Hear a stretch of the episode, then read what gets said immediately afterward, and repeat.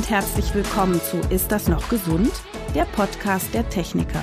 Ich bin Dr. Jael Adler, Ärztin mit eigener Praxis in Berlin und heute sprechen wir über eine nicht immer ganz leichte Phase im Leben von Kindern und Eltern, die Pubertät. In dieser Lebensphase kommt einiges zusammen. Die erste Liebe, körperliche Veränderungen, Stimmungsschwankungen. Die Pubertierenden fühlen sich meist nicht mehr als Kind, aber die Welt der Erwachsenen erscheint ihnen oft unverständlich und mysteriös.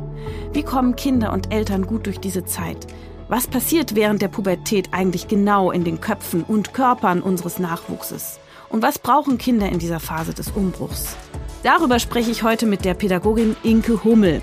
Sie hat nicht nur verschiedene Ratgeber zum Thema Eltern-Kind-Beziehung geschrieben, sondern unterstützt als pädagogischer Coach Eltern dabei, beziehungsstärker mit ihren Kindern zu leben.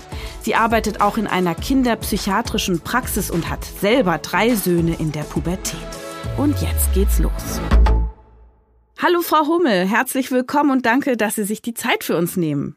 Ja, vielen Dank für die Einladung. Ich freue mich sehr. Wieso ist denn die Pubertät für viele Eltern so ein Schreckgespenst? Ich habe immer den Eindruck, das hat viel, viel mit Angst zu tun, die so ein bisschen aus dem Gedanken an Kontrollverlust entsteht, weil die Kinder natürlich flügger werden als mit vier oder mit acht und weil die Themen andere werden. Ne? Es ist anders, ob ich über Alkohol sprechen muss oder über den Schulabschluss, als wenn es nur um die geklaute Schaufel im Sandkasten geht. Das macht, glaube ich, vielen Eltern zu schaffen. Und wann beginnt die Pubertät? Ich habe in meiner eigenen Praxis als Hautärztin öfter mal Eltern, die kommen dann mit so Achtjährigen und sagen, oh, mein Kind ist jetzt schon in der Präpubertät. Genau, sobald die Kinder sowas wie einen starken eigenen Willen entwickeln, der sehr aus dem Kooperieren rausgeht, wird häufig von Pubertät gesprochen in der Grundschule. Das ist natürlich nicht so. Wir haben auch sowas wie eine Vorpubertät und auch das Grundschulalter ist auch eine eigene Autonomiephase. Von daher ist es in der Regel nicht so. Wir haben manchmal gerade bei den Mädchen, bei den Viertklässlerinnen vielleicht so pro Klasse eine dabei, die dann doch schon in der Pubertät ist, mit mhm. zehn vielleicht. Mhm. Aber in der Regel geht es ein bisschen später los, irgendwann zwischen zehn und 14 und bei den Jungs vielleicht zwischen zwölf, 13, manchmal auch später sehr unterschiedlich. Wann ist sie denn zu Ende? Manchmal habe ich ja den Eindruck, auch bei 50-Jährigen ist die noch manchmal nicht zu Ende. genau. Nee, man sagt, so irgendwann zwischen 17 und 20 ist das langsam vorbei und dann kommt man ins junge Erwachsenenalter. Dann kann man zum Beispiel auch an den Hormonen so ein bisschen sehen, ne, dass sich einiges eingepegelt hat und beruhigt hat. Mhm. Aber ja, es ist so, beobachte ich auch bei den Jugendlichen, die ich in der Beratung habe oder bei meinen eigenen Kindern, dass es nicht eine so eine feste Phase ist, sondern dass es auch mal so sein sein kann, dass man das Gefühl hat, jetzt ist es ganz gut und ah, dann kommt vielleicht doch noch was nach. Mhm. Und was sind die Anzeichen? Woran merkt man, oh, jetzt geht's los?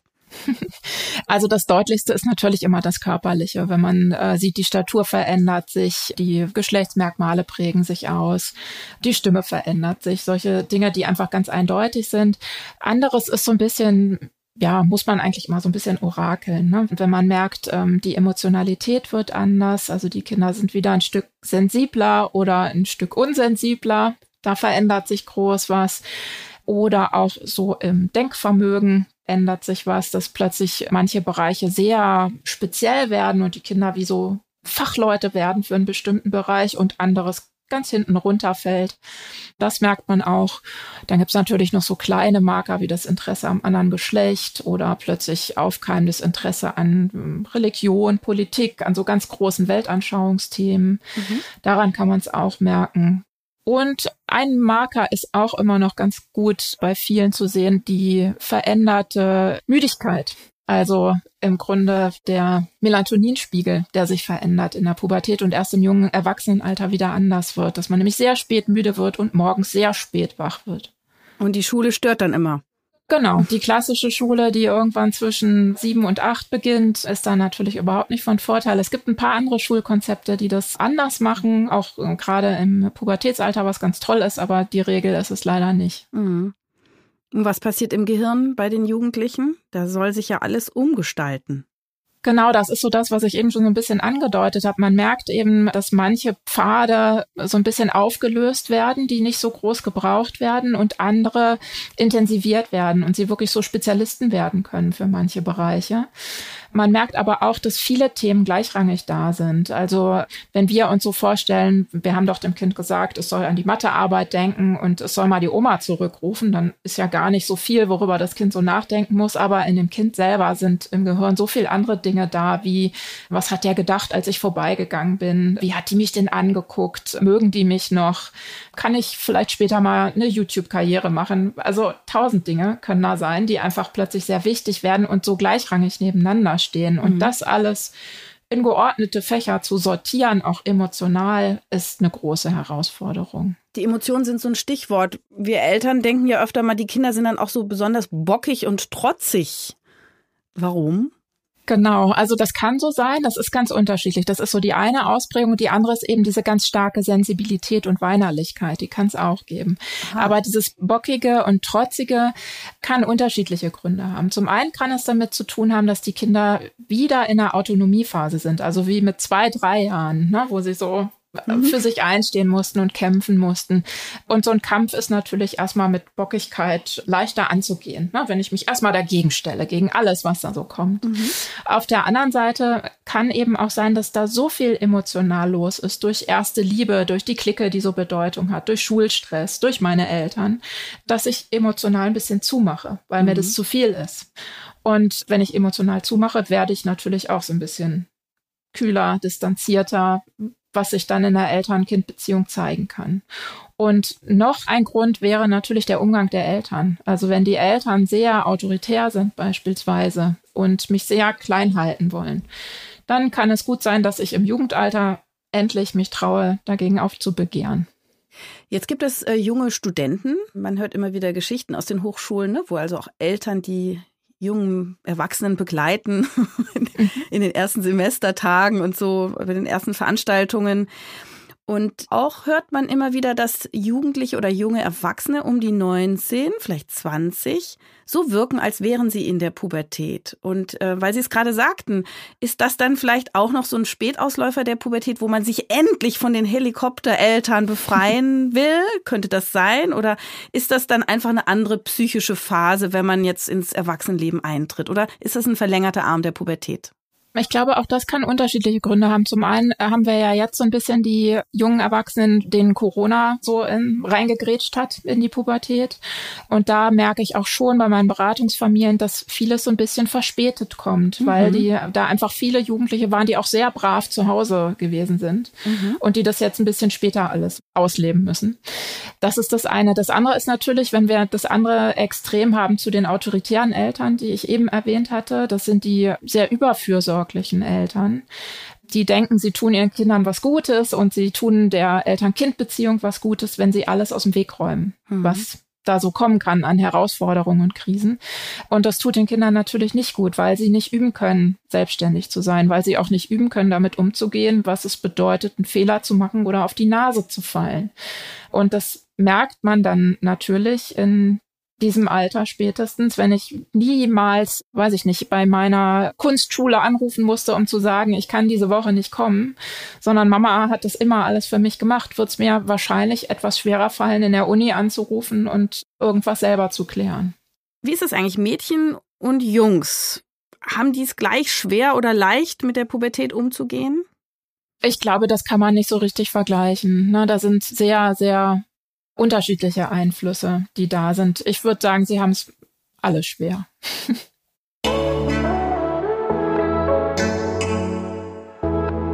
Die Techniker macht den Mythencheck. Mythos Nummer eins: Kinder kommen heutzutage eher in die Pubertät als zu früheren Zeiten.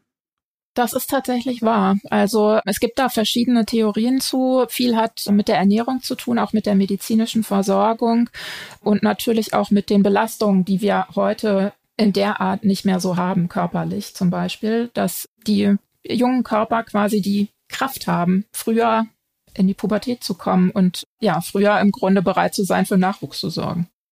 Mythos Nummer zwei. Sobald Kinder in die Pubertät kommen, gibt es mehr Konflikte in der Familie.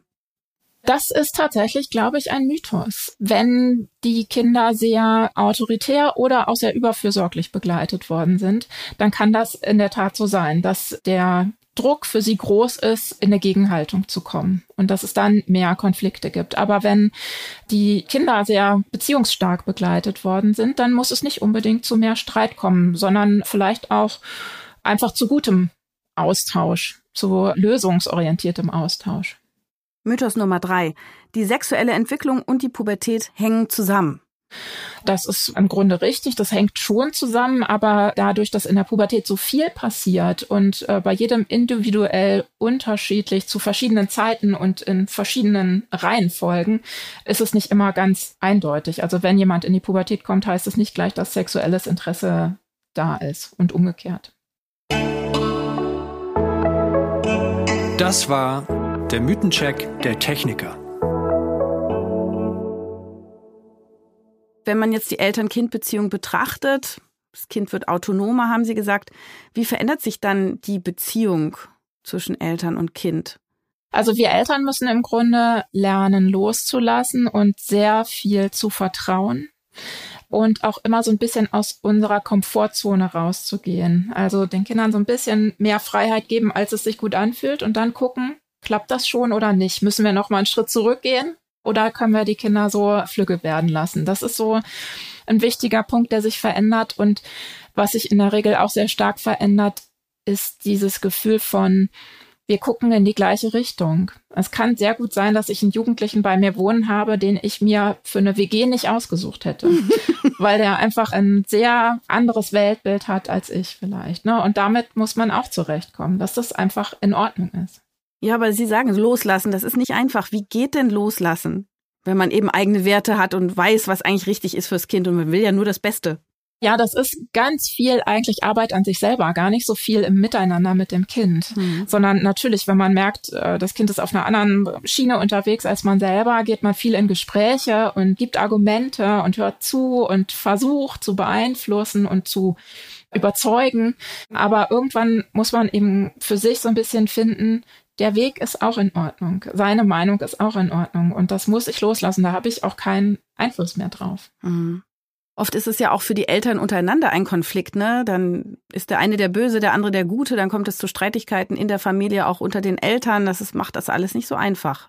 Nee, das stimmt. Das haben wir ja schon bei kleineren Kindern dann auch, ne, dass der Erziehungsstil der Eltern sich in der Regel immer ein bisschen unterscheidet. Mhm. Und äh, gerade in der Pubertät, je nachdem, wie ängstlich dann vielleicht auch jemand ist oder wie sehr er sich im Kontrollverlust fühlt, kann sich das nochmal mehr unterscheiden. Das ist tatsächlich was, was ich auch in der Beratung merke, was auf Elternebene sehr herausfordernd ist. Gar nicht nur für die Kinder, die dann unterschiedlichen Erwachsenen gegenüberstehen. Mhm. Sie haben ja auch Kinder in der Pubertät, ich auch. Mhm. Sind Sie auch peinlich? Bestimmt ab und an. Wir haben das tatsächlich mal gefragt. Das war ganz lustig, weil das ähm, schon mal in irgendeinem Zusammenhang aufkam. Und dann habe ich meine Kinder mal gefragt, ob sie mich peinlich finden. Und dann gab es eine Antwort, die das bejahte und zwei von den Jungs haben gesagt, nö, eigentlich nicht. Was ist, wenn sie Küsschen verteilen, einfach so aus Versehen? Oder einen Streichler ähm, absondern? Ja, da sind meine Kinder eigentlich wirklich relativ entspannt mit. Also okay. der Große, der jetzt im 19 wird, der hat auch noch seinen Kosenamen, den er als Baby schon hatte. und auch da habe ich ihn gefragt und das ist total in Ordnung. Also ähm, wir sind, glaube ich, sehr gut in Beziehung und Kommunikation. Die würden das sagen, wenn sie eben vielleicht nicht an der Hand auf dem Schulhof laufen wollen oder so. Was brauchen denn Kinder in dieser Umstellungsphase? Also was müssen wir Eltern diesen Kindern geben oder eben nicht mehr geben? Also es ist ja immer dieser Balanceakt aus Nähe und Loslassen. Das finde ich ist das Schwierige daran, aber eigentlich ist es auch ein guter Fahrplan. Das heißt, es sollte immer noch ganz viele Gelegenheiten geben für Nähe, wo man eben gucken kann, kann man sich noch berühren oder kann man zumindest miteinander lachen, kann man miteinander ins Gespräch kommen und äh, wirklich auch reinhören, was interessiert denn mein Kind gerade, dass ich nicht immer nur ankomme mit, äh, räum mal die Spülmaschine aus und wie war denn die Englischarbeit, sondern eben auch höre, wie ist denn das mit deiner Freundin? Oder warum interessiert dich dieser YouTube-Star so? Oder warum willst du auf dieses Konzert gehen? Darf ich vielleicht mal mitkommen? Also, dass man wirklich viele Gelegenheiten hat, in denen man einfach noch miteinander sein kann, wo die Kinder Chancen haben zu erzählen, auch wenn sie Mist gebaut haben. Das finde ich ist so ein wichtiger Punkt. Und auf der anderen Seite eben dieses Loslassen, was mhm. wir eben schon angerissen hatten, dass man den Kindern immer wieder zutraut, Dinge auszuprobieren und allein zu entscheiden, vielleicht auch nachdem man äh, drüber gesprochen hat, trotzdem eine andere Entscheidung zu treffen, als wir das tun würden.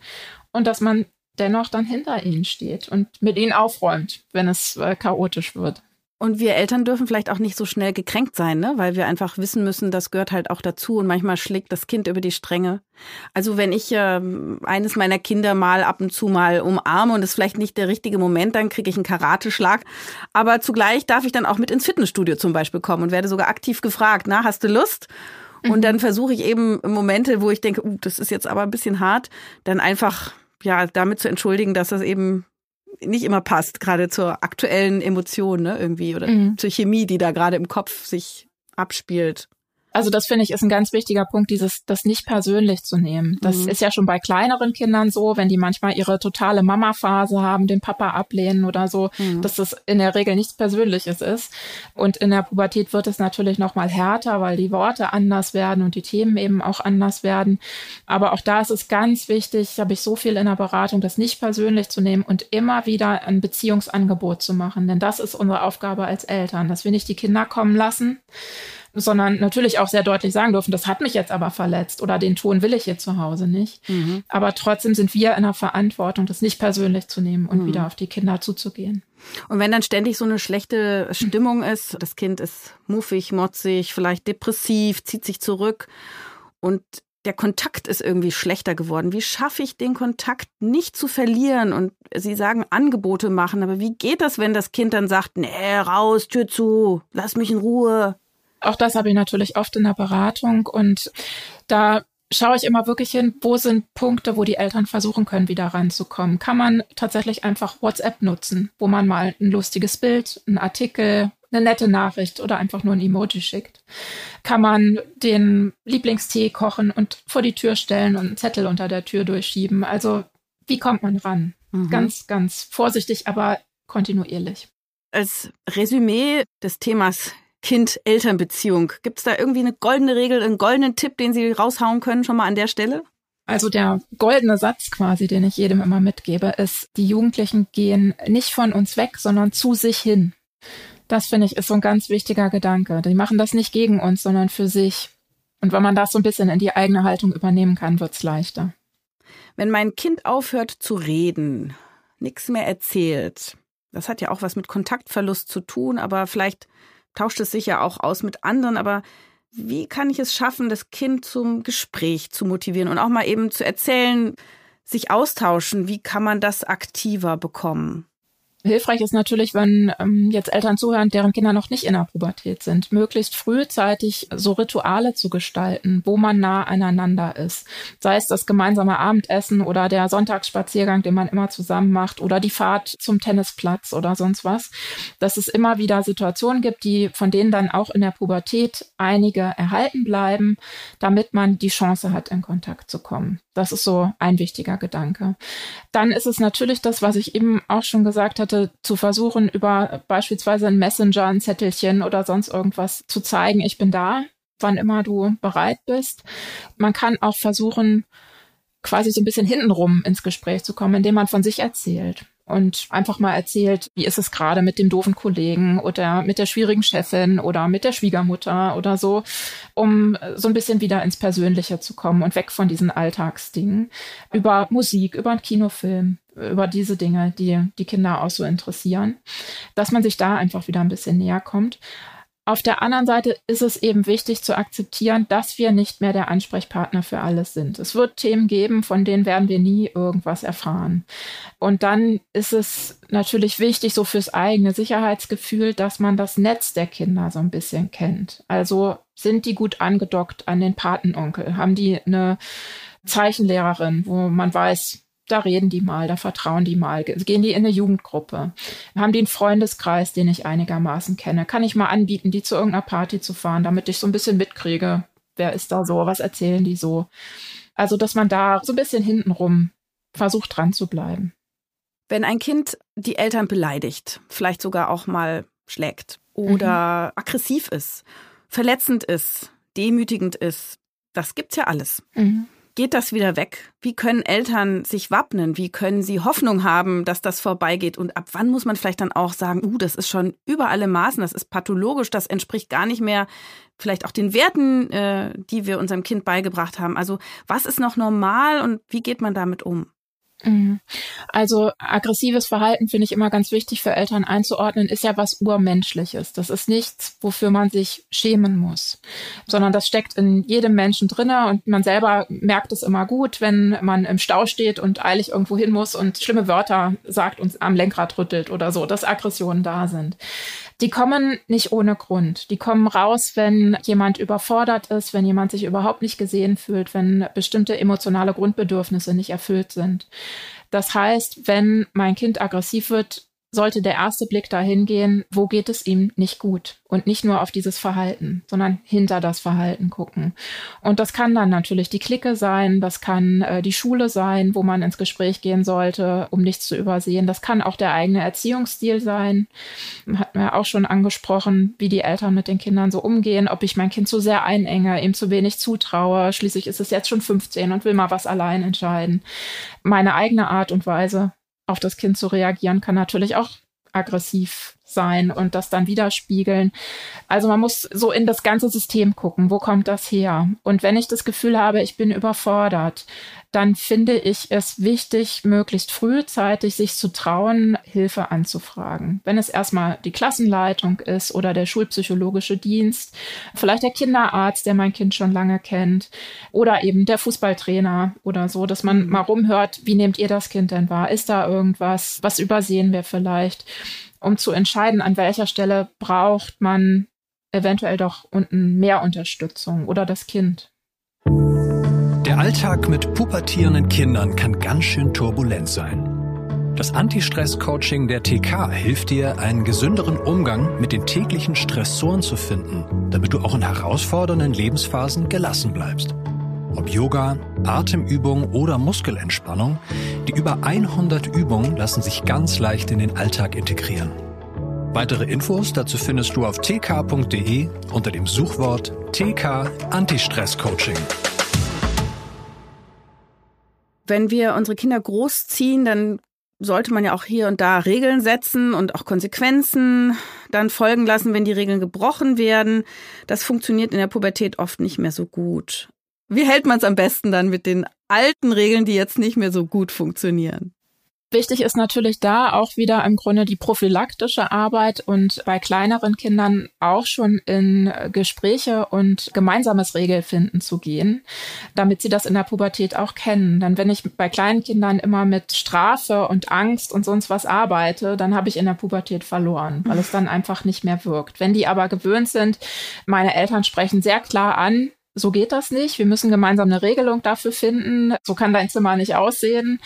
Das sind unsere Wünsche. Lass uns gemeinsam gucken, welchen Kompromiss schließen wir draus. Also wenn die das gewöhnt sind, dann wird das in der Pubertät auch relativ wahrscheinlich ganz gut gehen, bis auf bestimmte Punkte, wo man sich gar nicht einig wird. Und äh, da muss man dann individuell immer gucken und für sich eine Entscheidung treffen, können wir damit leben oder können wir das nicht? Und das ist dann manchmal auch ein langwieriger Zeitpunkt, wo man sagen muss, mein Kind hat sich jetzt entschieden, die Schule abzubrechen oder mein Kind hat sich entschieden, in der Clique zu sein, wo sehr viel Alkohol konsumiert wird oder so.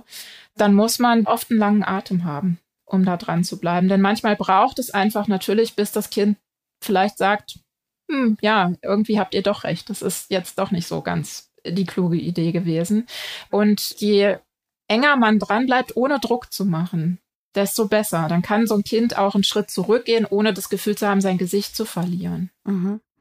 Wie ist denn das mit gemeinsamen Essenszeiten, die ja immer eine Möglichkeit waren oder auch sind, miteinander ins Gespräch zu kommen? Sollte man da als Eltern drauf beharren oder soll man das dann auch die Kinder an der langen Leine lassen? Ich erlebe das selber mit meinen Kindern als sehr schwierig inzwischen, obwohl das bei uns auch sehr etabliert war. Aber jeder hat so unterschiedliche Zeiten. Wir haben eine feste Zeit, wo wir abends essen in der Regel und haben in unserer Familiengruppe das so gemacht, dass jeder reinschreibt, ob er teilnehmen kann oder nicht oder ob er das Kochen übernimmt oder das Brötchen kaufen übernimmt oder so, dass es einfach immer klar ist. Und wir versuchen es dann an anderen Zeiten, zum Beispiel am Wochenende zu machen, dass wir mhm. uns einigen, ey, jetzt machen wir alle zusammen Raclette oder Burger oder irgendwas, um das so ein bisschen verbindlicher zu machen. Aber ich glaube, man muss sich davon verabschieden, dass es täglich passieren kann. Mhm. Wenn das Kind jetzt in der Schule Riesenprobleme entwickelt, sollte man dann mit den Lehrern sprechen? Also was macht man da? Das ist ja schon auch sehr beängstigend, weil man dann denkt, oh Gott, jetzt äh, setzt das Kind seine eigene Zukunft aufs Spiel. Und da müssen natürlich Eltern immer schnell handeln, denken Sie. Ganz wichtig finde ich auch da nicht in Angst zu verfallen. Denn wenn ich da Angst habe, dann habe ich wieder Druck und den gebe ich in der Regel aufs Kind, weil das die einfachste Stelle ist, den Druck rauszulassen. Wichtig ist zu wissen, dass es relativ normal ist, dass die Kinder in der achten, neunten Klasse gerade so sehr große Schulunlust haben. Die meisten, die ich so kenne, die hatten in der Mittelstufe nicht so Zeugnisse, dass es danach aussah, als könnte der Schulabschluss gut werden. Deswegen darf man das nicht zu hoch hängen. Wenn man natürlich merkt, es läuft nicht gut, finde ich immer wichtig, in den offenen Austausch zu gehen und da es nicht mehr kleine Kinder sind, sondern Jugendliche, die auch mitzunehmen. Das heißt, Gespräche im Dreieck, Lehrkräfte, Eltern und Schüler kann ich total empfehlen, damit die Eltern nicht immer mit der Lehrkraft über das Kind reden, dann nach Hause kommen und da irgendwelche Ansagen mhm. machen, sondern man miteinander guckt, was ist denn das Problem? Wo sieht die Lehrkraft ein Problem? Wo fühlt der Schüler sich nicht wohl? Wie kann man miteinander weitermachen? Denn diese Beziehung, die dann entsteht und dieses gemeinsame Hinschauen ist die beste Grundlage, dass sich Lernlust etablieren kann. Wie sieht's aus mit den sozialen Medien, die äh, großen Raum einnehmen, ne? auch viele Jugendliche unter Druck setzen, was so ja, Lebensziele anbelangt oder Äußerlichkeiten anbelangt? Wie stellen wir uns da als Eltern auf? Wie kontrollieren wir den Umgang mit den sozialen Medien? Geht das überhaupt? Wir wissen ja auch teilweise gar nicht, was da passiert und was es mit den Seelen so macht. Mhm. Also es ist ein riesiges Thema, was ich im Grunde in jeder Beratung habe, egal über was wir am Anfang gesprochen haben. Irgendwann kommen immer die Medien. Mhm. Für vieles gibt es kein Patentrezept, weil sich das alles auch so schnell entwickelt. Mhm. Und äh, ja, plötzlich wieder irgendeine App gehypt wird, die man gestern noch nicht kannte und neue Gefahren mit sich bringt. Deswegen ist auch da die wichtigste Grundlage, dass die Kommunikation gut ist und die Beziehung vertrauensvoll, damit man nachfragen kann, damit die Kinder auch kommen, wenn sie sagen, ich habe da irgendwas gesehen. Aber ich glaube, es wird fast keine Kinderseele geben, die nicht einmal irgendwo da angekratzt wird. Ich weiß noch, wie wir bei unserem ersten damals in der fünften Klasse auf dem Elternabend saßen und über YouPorn sprachen und ich so dachte, hallo, die sind in der fünften Klasse, aber das ist genau der Zeitpunkt, wo man drüber reden muss, weil irgendwer in der Klasse hat das dann schon. Mhm. Und deswegen ist es so wichtig, mit den Kindern zu sprechen. Was gibt es da für Gefahren? Wie werden Apps programmiert, damit sie einen dabei halten? Mhm. Was sind Fake News? Wie erkenne ich die? Also solche Grundlagen sind im Grunde viel wichtiger, als darüber nachzudenken, darf das Kind jetzt eine halbe Stunde oder drei Stunden am Handy sein. Das ist nochmal so ein ganz anderer Punkt. Den finde ich immer wichtig, so ein bisschen nach und nach auch freier in die Kinderhände zu geben, wenn die Schule stimmt, wenn der Freundeskreis da ist, wenn die Hobbys gelebt werden, wenn im Haushalt geholfen wird, dann kann man äh, den Kindern auch einen freien Medienzugang zugestehen. Mhm. Und sollte man das Handy denn auch kontrollieren? Im ersten Schritt würde ich natürlich immer äh, darauf bauen, dass man das prophylaktisch gut vorbereiten kann und die Kinder warnt davor, dass sie nichts im Handy teilen, was sie nicht auch in der Schule ans schwarze Brett hängen würden, dass sie, wenn sie Streitigkeiten haben oder irgendwas sich nicht gut anfühlt, das lieber persönlich klären als in einem Chat, der irgendwo noch weitergeschickt werden kann, dass sie keine persönlichen Daten irgendwem erzählen und wenn der noch so nett klingt, ne, dass man nicht sagt, wo man wohnt und solche Dinge. Mhm. Das ist so das Grundlegende, aber wenn man das Gefühl hat, da ist irgendwas nicht gut, mein Kind verändert sich immer mehr oder es kann dieses Gerät gar nicht mehr aus der Hand legen, dann ist es natürlich ein zulässiges Mittel zu sagen, und jetzt nehme ich das mal und schau da mal rein. Das ist nicht übergriffig, sondern das ist Schutz. Da müssen wir dann in die Verantwortung gehen. Und was machen wir, wenn wir merken, oh, das Kind driftet ab in eine Gesellschaft, wo es um Alkohol, um Drogen, um Rauchen, wo man wirklich Sorge haben muss, dass das Kind auf eine ganz schiefe Bahn gerät? Also da finde ich immer wichtig, auch da zu versuchen, auf Druck weitestgehend zu verzichten, sondern sehr ins Argumentieren zu kommen und ins Nachfragen. Was fasziniert dich da dran? Was holst du dir da? Was würde denn passieren, wenn du nicht mittrinkst und du sitzt in der Runde? Würden sie dich ausschließen und sowas? Ne? Dass man sehr viel da ins Fragen und ins Nachdenken kommt und eben aushält, dass das nicht in zwei Tagen gelöst sein wird, sondern ein Prozess ist, den die Kinder durchlaufen. Und wenn es einem richtig Sorge macht, empfehle ich auch, ähm, sich an Fachleute zu wenden und zu einer Suchtberatung zu gehen, damit man sensibilisiert ist für das Thema und auch das Kind dafür sensibilisiert.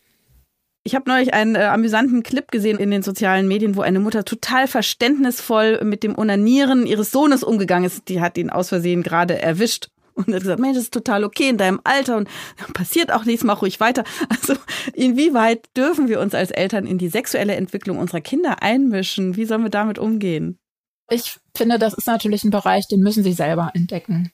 Wir sollten dafür sorgen, dass sie gut Bescheid wissen. Ich bin ein großer Fan davon, das erste Aufklärungsgespräch anzubieten, bevor die Kinder eingeschult werden, damit sie so ein bisschen Bescheid wissen, wenn auf dem Schulhof irgendwas gesagt wird, dass es nicht die Bienchen und die Blümchen sind.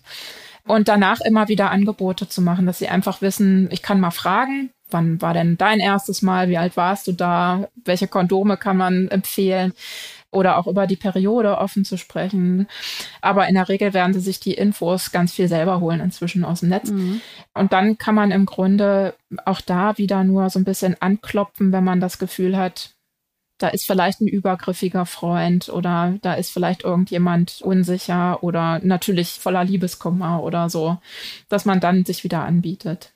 Wie ist es mit der Menstruation, die dann ja irgendwann kommt? Breitet man die auch vor? Sagt man der Elfjährigen, Mensch, es könnte sein, dass irgendwann mal ein bisschen Blut in deiner Unterhose ist? Oder was sagt man da? Ich finde immer wichtig, wenn Familien so mit äh, Nacktheit und Körperlichkeit relativ ungezwungen sind, dann haben die das ja vorher schon mal mitbekommen, ne? was bei Mama da so los ist jeden Monat und haben mhm. mal äh, Fragen gestellt. Und wenn man darüber ganz normal redet, wie über jedes andere Thema auch, dann ist das für die Kinder schon ein großer Gewinn, dass sie nicht total überrascht sind.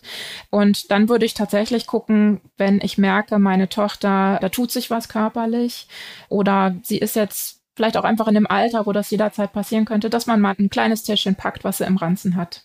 Mhm. Ähm, für den Fall der Fälle, dass es nicht so ein, so ein ganz unangenehmes erstes Mal wird, dass man in der Schule da irgendwie steht und nichts dabei hat. Aber ich erlebe das auch bei den Jugendlichen, mit denen ich arbeite. Die Mädchen sind da sehr füreinander da. Und wenn es bei irgendwem losgeht, irgendwer hat was im Ranzen und verteilt dann. Wie ist es mit dem nackig rumlaufen zu Hause als Eltern? Ab wann ist es nicht mehr okay? Ich habe das Gefühl, das baut sich ganz natürlich auf, dass man so merkt, das ist jetzt nicht mehr die Zeit, wo wir miteinander in der Badewanne sitzen. Dann macht man die Badezimmertür doch eher mal zu oder zieht einen Bademantel über oder klopft eben an, wenn das Kind im Bad ist oder so. Das kommt auch so, wenn die äh, langsam auf die weiterführende Schule gehen, dann geht das, glaube ich, relativ natürlich los. Genauso wie unter den Geschwistern. Ne? Auch wenn da Junge und Mädchen sind oder so, dass das dann plötzlich einfach eine Grenze wird, die man spürt. Jetzt ist das Thema Homosexualität auch eines, was oft in der Pubertät schon losgeht. Gibt es da besondere Hinweise für Eltern? Wie gibt man dem Jugendlichen die Möglichkeit, darüber zu sprechen und sich nicht schlecht zu fühlen? Mhm. Auch da ist natürlich erstmal grundlegend wichtig, dass man selber da eine sehr tolerante Einstellung hat und die Kinder das wissen, damit sie keine Angst haben, das irgendwann zu äußern. Mhm. Meistens werden die Kinder sehr vorsichtig vorgehen und erstmal irgendwelche Fragen stellen, die sich gar nicht auf sie selber beziehen, sondern so ganz grundsätzlich sind, um so ein bisschen fortzufühlen. Wenn man da schon so ein Gefühl hat oder so eine Ahnung hat, dann kann man zum Beispiel einen Ratgeber wie endlich frei so ein Coming-out-Ratgeber ist das. Mal liegen lassen, auch auf dem Wohnzimmertisch oder im Badezimmer oder so, damit die Kinder eine Idee haben, wie es gehen kann. Mhm. Genau, aber sonst ähm, ist es ja auch was, was ein Jugendlicher gar nicht unbedingt erzählen muss. Vielleicht merkt man es einfach, weil irgendwann der Freund mitgebracht wird und sie Händchen halten. Mhm. Wie spreche ich das Thema Verhütung mit meinen Jugendlichen am besten an? Es ist gut, es einfach anzusprechen. Einfach zu sagen, weißt du Bescheid? Oder soll ich dir irgendwas erzählen? Soll ich dir was besorgen? Kann ich dir helfen? Da ganz locker mit umzugehen. Und Mama mit der Tochter und Papa mit dem Sohn oder ist das egal, welches Geschlecht berät? Meistens ist das ganz gut, aber manchmal ist es auch so, dass man ja einfach durch irgendwas anderes eine innige Beziehung zu dem einen Elternteil hat, der jetzt vielleicht nicht das gleiche Geschlecht hat. Und mhm. dann ist es ganz gut, auch wenn die Person das macht, ne, die eh näher dran ist. Sie haben selber ein Buch geschrieben, das Miteinander durch die Pubertät heißt. Genau. Und Sie schreiben in Ihrem Buch, dass die Pubertät in Familien auch positiv gelebt werden kann und eine Chance sogar darstellt. Was meinen Sie denn damit und wie kann man jetzt als Eltern diese Chance nutzen? Ich finde, dass die Pubertät eine Chance ist, weil die Jugendlichen ja dann wirklich eigene Persönlichkeiten werden. Und wenn sie wissen, sie können zu Hause alles äußern, jeden Gedanken, jede Frage, auch jede Frage stellen, dann kann man in unfassbar tolle, bereichernde Gespräche kommen, die einen auch selber nochmal in so ganz andere Denkmuster bringen können. Man kann selber nochmal reifen und wachsen. Das finde ich persönlich total spannend. Und dieses Miteinander der Beziehung kann natürlich auch nochmal sich verändern, dass man plötzlich merkt, wir haben was gemeinsam. Wir gehen zusammen ins Fußballstadion, wir gehen ähm, zu der gleichen Band aufs Konzert, wir können mit deiner Freundin zusammen essen gehen und das ist total nett. Also da gibt's ganz viele Chancen, wenn die Beziehung gut ist. Und für mich ganz persönlich kann ich auch sagen, ich finde die Pubertät meiner Söhne die schönste Lebensphase, wo alle immer so sagen mit kleinen Kindern, oh Gott, oh Gott, wenn die Pubertät erstmal kommt und so. Und ich empfinde das eben gar nicht so, weil man so viele Dinge einfach besprechen kann und so äh, interessante Persönlichkeiten vor sich sitzen hat. In der Pubertät neigt man ja auch zu Jugendsünden. Ich mhm. sehe es immer wieder an meinen Patienten, die haben dann Tattoos oder Piercings, die sie nicht mehr wollen. Oder es kommen verzweifelte Eltern und sagen, mein Kind möchte sich ein Tattoo stechen lassen. Ich will das aber nicht. Ich mache mir Sorgen. Wie geht man mit diesen Wünschen der Jugendlichen um? Die sind da ja kaum davon abzubringen. Aber man weiß, dass das in ein paar Jahren oft nicht mehr so gern gesehen wird von den Betroffenen da finde ich es auch wichtig, zu der eigenen Meinung zu stehen und Argumente zu sammeln, die irgendwie dafür sprechen, was steckt in diesen Farben zum Tätowieren so an Gefahrstoffen drinne, welche Nebenwirkungen sind möglich, wenn man ein Nasenpiercing macht oder so, dass man das sehr deutlich macht und wenn man das nicht verantworten will, dass man es auch nicht verantwortet. Dann ist es was, was man dem Kind zurückschieben kann und sagen kann, das kannst du mit 18 alles tun, aber ich werde die Verantwortung vorher nicht dafür übernehmen. Und wenn sie das dann mit 18 tun, dann muss man es aushalten. Man muss sich gar nicht so ganz große Sorgen machen, sondern es gehört einfach dazu, so ein bisschen ins Risiko zu gehen und das zu erleben und Grenzen auszutesten und auch mal eine Entscheidung zu treffen, die man vielleicht eben mit äh, 65 immer noch sehen wird auf dem Oberschenkel. Wie sieht's aus mit unseren eigenen Ängsten? Also wie können wir unsere Jugendlichen schützen und trotzdem sie nicht zu sehr einengen? Im Grunde können wir sie nur sensibilisieren, ne? dass wir immer mal wieder drauf gucken, was ist gefährlich und warum und vielleicht auch noch einen Schritt weiter denken, wenn das und das passieren würde, was wäre klug dann zu machen? Also, ne, wenn ich angetrunken in eine aufgeladene Stimmung komme, ist es vielleicht gut, wenn ich eher gehe, als wenn ich zuschlage oder sowas, dass man solche Dinge mit ihnen bespricht. Aber wichtig ist, man kann da nur loslassen und manche Dinge müssen die Kinder erleben. Manche müssen einfach einmal richtig, richtig fürchterlich betrunken sein, um zu verstehen, dass es nicht clever ist, so viel durcheinander zu trinken und das noch an einem Ort, der nicht sicher ist. In der Regel passiert ja nichts, was ganz dramatisch ist. Man kann nicht alles ausschließen. Viele Eltern kommen in meine Praxis, bin neben Dermatologin auch Ernährungsmedizinerin und fragen mich, wie können sie ihre Jugendlichen dazu bringen, sich gesünder zu ernähren, auf ihre Figur zu achten, womöglich auch mal Nahrungsergänzungsmittel zu nehmen, weil sie das Gefühl haben, die sind in einem totalen Mangel und essen nur Junkfood.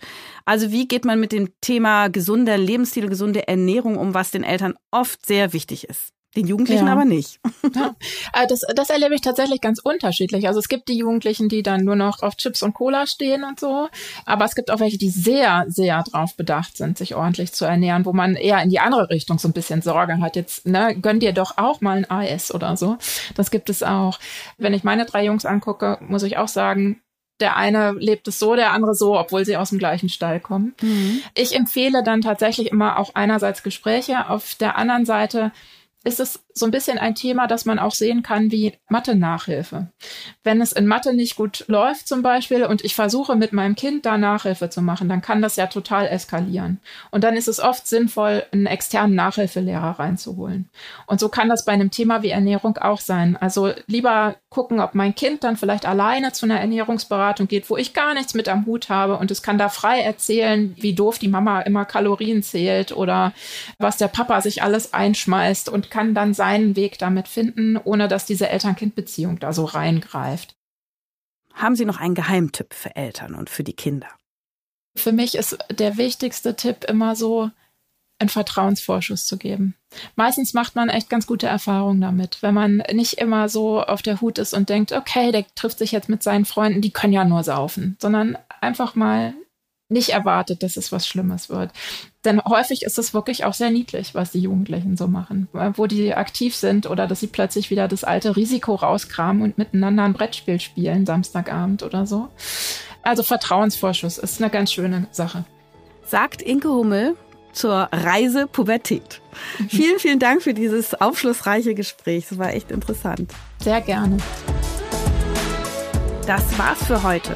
Wenn du uns bei Spotify hörst, freuen wir uns, wenn du noch an unserer kleinen Umfrage teilnimmst. Ansonsten erscheint die nächste Folge von Ist das noch gesund in einem Monat? Und um sie nicht zu verpassen, folge uns einfach in deiner Podcast-App. Wenn dir unser Podcast gefällt, hinterlass gerne eine nette Bewertung. Und bei Fragen, Kritik, Themenvorschlägen kannst du uns erreichen unter podcast.tk.de oder nutze die Social-Media-Kanäle der Techniker. Danke fürs Zuhören und bis zum nächsten Mal. Tschüss!